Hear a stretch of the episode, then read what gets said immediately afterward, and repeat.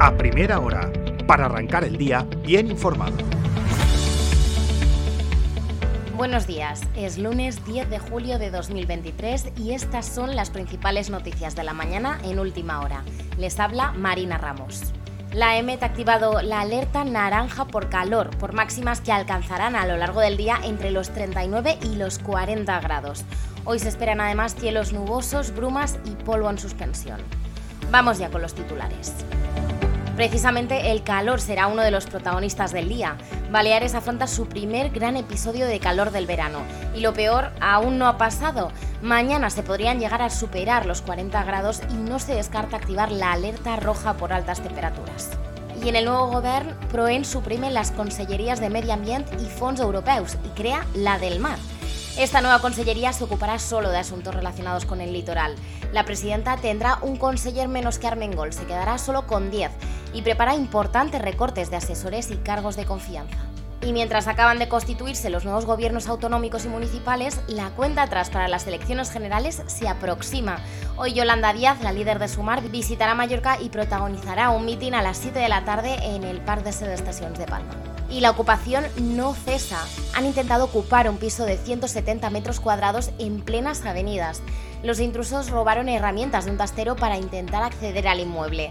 Ocurrió el pasado jueves por la tarde. La Policía Nacional ya se ha hecho cargo de la investigación y hasta ha ido la científica a tomar huellas y la audiencia envía a juicio por estafa a las falsas intoxicaciones de turistas.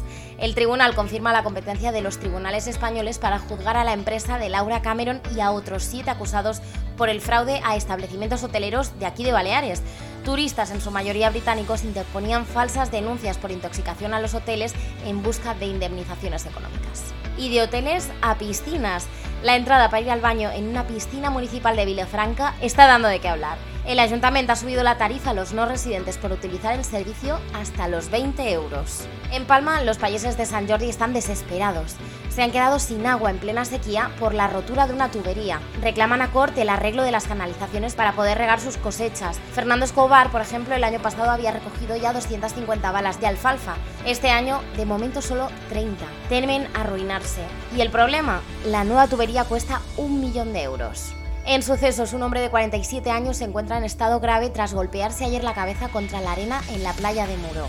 Y también grave se encuentra un motorista de solo 15 años tras caer ayer por un barranco de 10 metros de altura en la carretera de Serreco. Vamos ya con los deportes. ¿Quién será el nuevo heredero de Kang Lee en el Mallorca? Pablo Ortiz maneja varias opciones para invertir los 22 millones de euros por la venta del coreano con los nombres de Sergi Darder y Sile Larin sobre la mesa y el Atlético de Baleares dará casi una vuelta a la tierra la próxima temporada. El equipo blanqueazul será el equipo del Grupo 2 de Primera Federación que viaje más kilómetros de la temporada Hasta aquí las noticias más destacadas a primera hora de la mañana en Mallorca. La información, ya saben, actualizada y al completo en la web de ultimahora.es. Pasen un feliz lunes.